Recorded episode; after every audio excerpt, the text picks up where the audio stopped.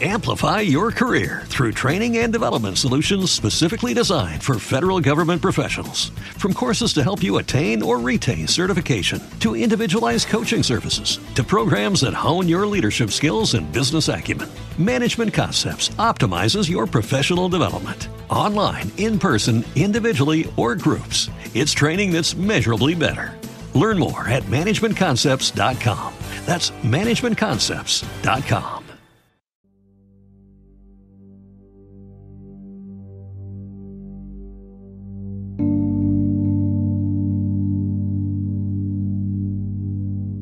En su novela Astronautas, Lem se sirve de un recurso narrativo que empleará con frecuencia en sus obras posteriores.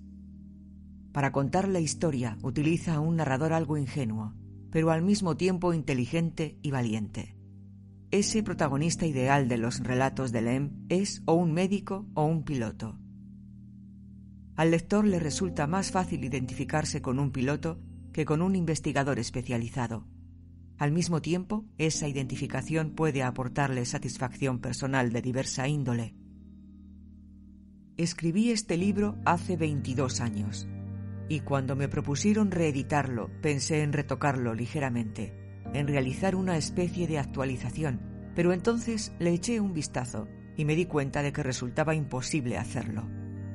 Lo escribí en una época en la que el término astronautas apenas sí existía de manera que mucha gente, incluso gente con estudios, lo confundía con el de argonautas, mucho más familiar. Además, el planeta Venus, en el que situé la acción, ya no es una mancha blanca y misteriosa en el firmamento, porque sabemos bastantes cosas sobre él, especialmente gracias a las sondas soviéticas que lo exploraron.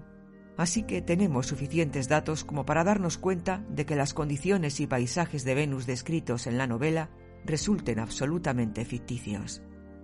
Si me hubiera puesto seriamente a actualizar astronautas, tendría que haber escrito una novela totalmente distinta, ya que ni en la Tierra, ni en el cohete, ni en el cielo me habría podido permitir conservar multitud de detalles.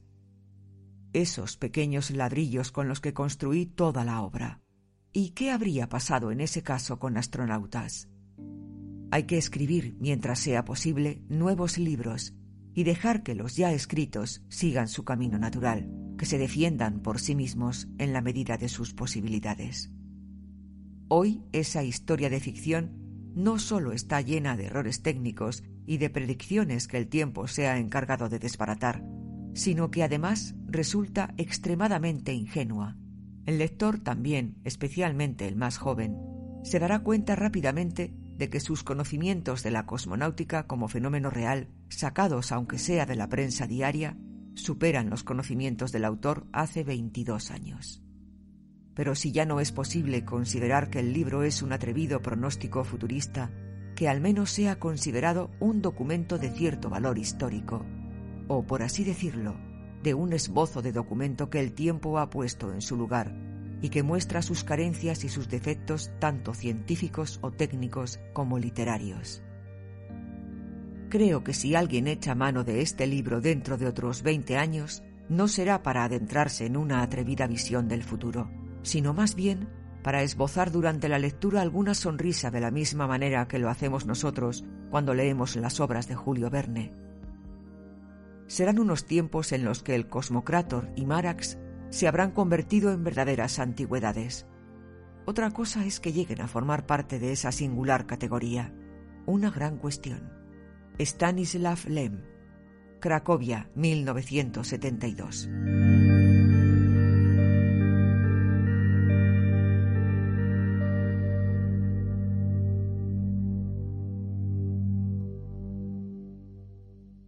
Evox Originals presenta Historias para ser leídas.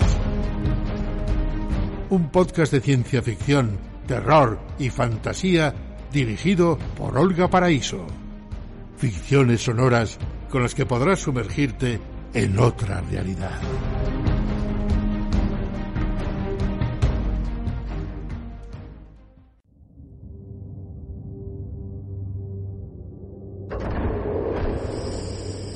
El astro Tierra. Extraído de la novela Astronautas. Disfruten del viaje.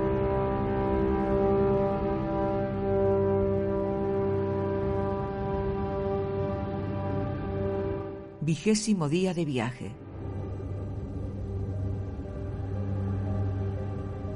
El Cosmocrator, con los motores apagados, volaba veloz como un nuevo cuerpo celeste alrededor del Sol, persiguiendo a Venus, cuyas fases, que cambiaban igual que las de la Luna, se podían observar ya a simple vista. La velocidad, sin embargo, no se percibía en absoluto.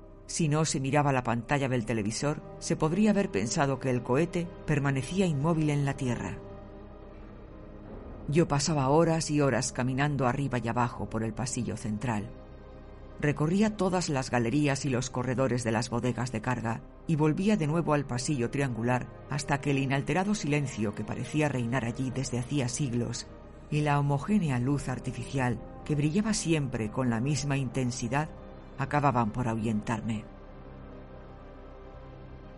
Al mediodía, al pasar cerca del laboratorio, oí una carcajada. Reconocí la voz de Arseniev. Su risa podía levantar a un muerto. Pensé que los científicos habían terminado ya su trabajo. Llevaban en el laboratorio desde por la mañana. Abrí la puerta y oí cómo Arseniev le decía al físico: ¿Está usted de broma, amigo? Kistiakowski ya demostró que la barrera de potencial en rotación libre alrededor de un eje de dos átomos de carbono en el etano apenas alcanzan las dos kilocalorías. Aquello me desorientó tanto que farfullé un perdón, di media vuelta y me fui a la cabina común. Estaba vacía. Eché un vistazo al televisor. Estaba orientado hacia la Tierra, que brillaba fuertemente, superando a otros astros en tamaño y luminosidad a cierta distancia.